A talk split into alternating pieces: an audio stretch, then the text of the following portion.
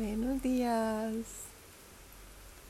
Buenos días desde esta lluviosa llamada India.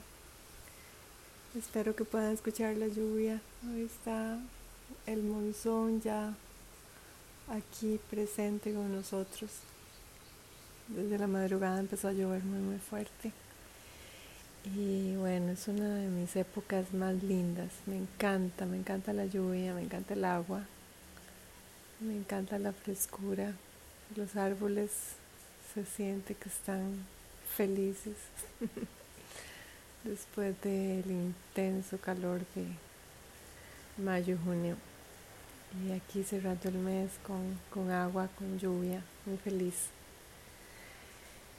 Y hoy quiero en esta entrada contarles varias cositas. Bueno, primero alguien me preguntó cómo es mi vida en India.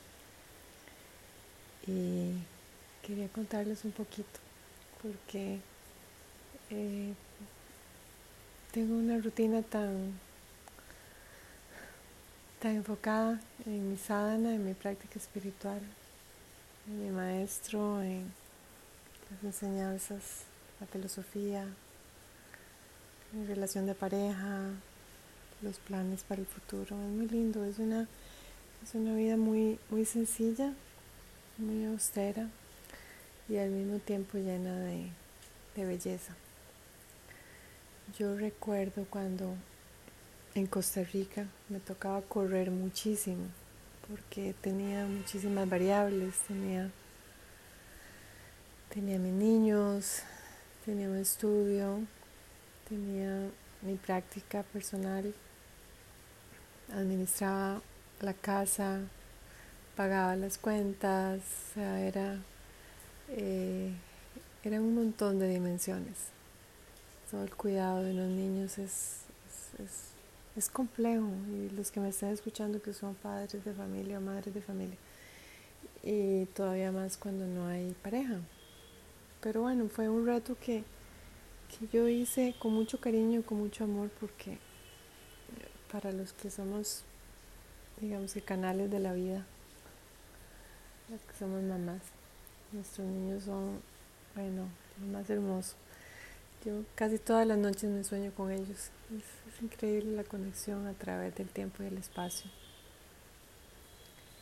Entonces en esa época mi vida era como, como muy eh, en horarios, tenía que, tenía que apretar el tiempo para que me alcanzara para hacer todas las cosas que tenía que hacer en el día.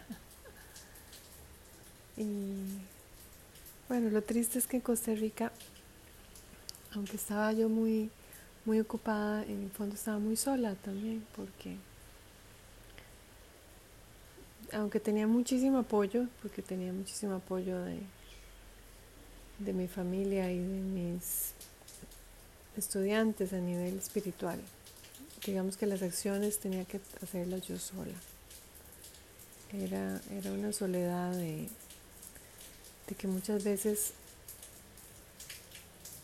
no sé, sentía como que, que mi vida me estaba pasando por encima y yo estaba ocupada haciendo otras cosas. Esa era la sensación de estar como partida, de que una parte mía anhelaba profundamente estar dedicada así de tiempo completo, como estoy ahora, al autoconocimiento, a esa búsqueda de la conexión más importante de todas, la conexión con, con Dios, que yo le llamo Shiva, Om Namah Shivaya. Shiva es mi Ishtadevata, ven qué lindo. Aquí en India cada uno de nosotros tiene una deidad personal, que es la energía que nos cuida y que nos ayuda a movernos hacia adelante en el camino espiritual. Y esto se puede ver desde la carta védica, desde una de las subdivisiones, de hecho, de la carta védica que se llama la Vamsha.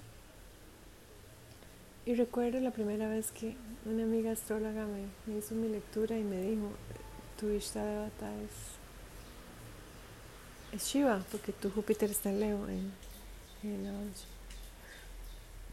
Y desde ahí me quedó esta idea de que quién era Júpiter. ¿Qué, es esa energía de Júpiter? Que les he estado contando que Júpiter está en Aries. Y ahí está mi luna. En este momento está por el próximo año encima de mi luna. Por eso es que Júpiter me está dando esta ventana de oportunidad de estudiar, de encontrar maestros, porque encontré una maestra de astrología maravillosa, increíble. Estoy tan feliz de estudiar con ella. Es una mujer tan sabia entiende tan bien que eh, la astrología védica es un parámpara, al igual que tengo yo mi gurú en mi práctica de Ashtanga. Ella me está abriendo un montón de... Mm, me está trayendo un montón de luz a mi propia vida y por lo tanto a la de todas aquellas personas que, que estén interesadas en más que la maroma, digo yo que, que mucha gente hace la ashtanga y que dicen que hay que practicar todos los días y no tienen más visión que hacer su práctica de asana. Esos son los asana lovers, que está muy bien, esa es una etapa del camino, yo creo que yo también la quemé. Pero yo siempre digo que hay más, hay mucho, mucho más. Muchos tendrán que quedarse ahí porque es el reto de esta vida, es simplemente empezar a suavizar el cuerpo flexibilizarse en la mente, a salirse de la caja del asana. El asana es solo una preparación. Pero Júpiter está del otro lado, llamándonos. Obviamente que depende del estado de nuestro Júpiter en nuestra carta. Un Júpiter que esté afectado por uno dos maléficos, bueno, tres ya sería una tragedia. Aquí en India esto se le llama un dosha. Es, un dosha, es como una, que una sombra en, en la carta. Muy difícil que estas personas se salgan de la caja de la asana si están haciendo un poco de yoga, muy difícil no, tienen, no tienen la bendición del guru. Vean qué increíble, no tienen la bendición del guru para avanzar en su camino. Ayer, ayer hice una consulta, vean qué lindo porque todas las consultas que me están llegando son seres extraordinarios. Es que, bueno, qué lindo que, que atraemos personas que están en las mismas frecuencias, pero las cartas que he estado leyendo últimamente todas tienen muchas bendiciones a nivel espiritual. Y hay muchas formas de identificar cuando hay bendiciones en la carta para, para ir más profundo.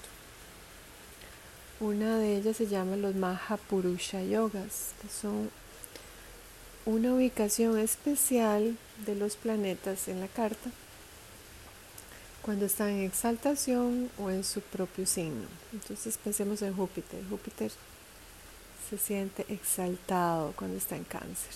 El cáncer es el corazón, entonces Júpiter está feliz, brilla cuando está en cáncer, está amando el conocimiento espiritual, ese es mi Júpiter. Ese es mi gran bendición, ese, ese, ese Júpiter es el que a mí me sigue abriendo espacios y me ayuda a encontrar a mi maestro y ahora me trajo esta gurudeva preciosa de mí. Yotisha es la que me ayuda a mantenerme en optimismo e inspiración. Júpiter también se siente muy bien, muy feliz en Pisces y en Sagitario, que son sus signos. Sagitario es su mula tricona, así se le llama, su oficina. Que está feliz, está activo, está empresarial, está en expansión. Entonces, eh, mi amigo ayer tenía eh, Júpiter en la casa de la carrera en Sagitario, wow. Y la tiene en la casa 10, que es la casa que más brilla. Es una persona eh, que ha viajado por todo el mundo con su profesión. Es una profesión muy hermosa porque es una organización que ayuda a, gente en muchos lugares del mundo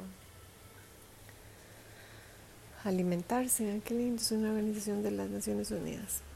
Bueno, cuando vi su carta, que para mí es un honor leer estas cartas tan, tan llenas de bendiciones. Y me llama mucho la atención porque estas nuevas cartas empezaron a llegar ahora que Júpiter entró en mi luna. Antes de eso me había tocado leer cartas muy tristes, vieran, tengo que contarles. Eran cartas llenas de aflicciones. Recuerdo una carta donde el Júpiter, aunque estaba en Pisces en casa 1, estaba retrógrado. Y Júpiter retrógrado puede ser muy bueno o puede ser pésimo. Este Júpiter está en compañía de Rahu. Bueno, ya ahí empieza la primera fricción. Y estaba aspectado por Marte. Este Júpiter estaba absolutamente destrozado. Y sí, así era la persona. La persona era una persona que estaba eh, haciendo yoga por fuera, digámoslo así, pero que internamente no tenía la devoción que da un Júpiter bien colocado. Júpiter eh, es una bendición de vidas pasadas. Y eso es lo que me está sucediendo aquí en mi vida en, India. A mí yo simplemente estoy recogiendo lo que sembré en algún momento que ni me acuerdo. Pero estoy tan, tan agradecida porque aunque he tenido que soltar mucho, mucho, muchísimo, todo, de hecho tuve que soltarlo para poder recibir las bendiciones de Júpiter.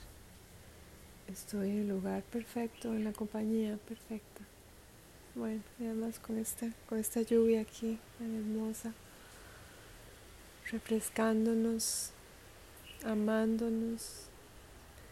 Esta conexión con la naturaleza es tan importante para un buscador espiritual, este silencio que llega simplemente a observar la perfección de un árbol o las gotas de lluvia, o de sentir dentro de nosotros el llamado. A ir profundo, vean que esto es una gracia.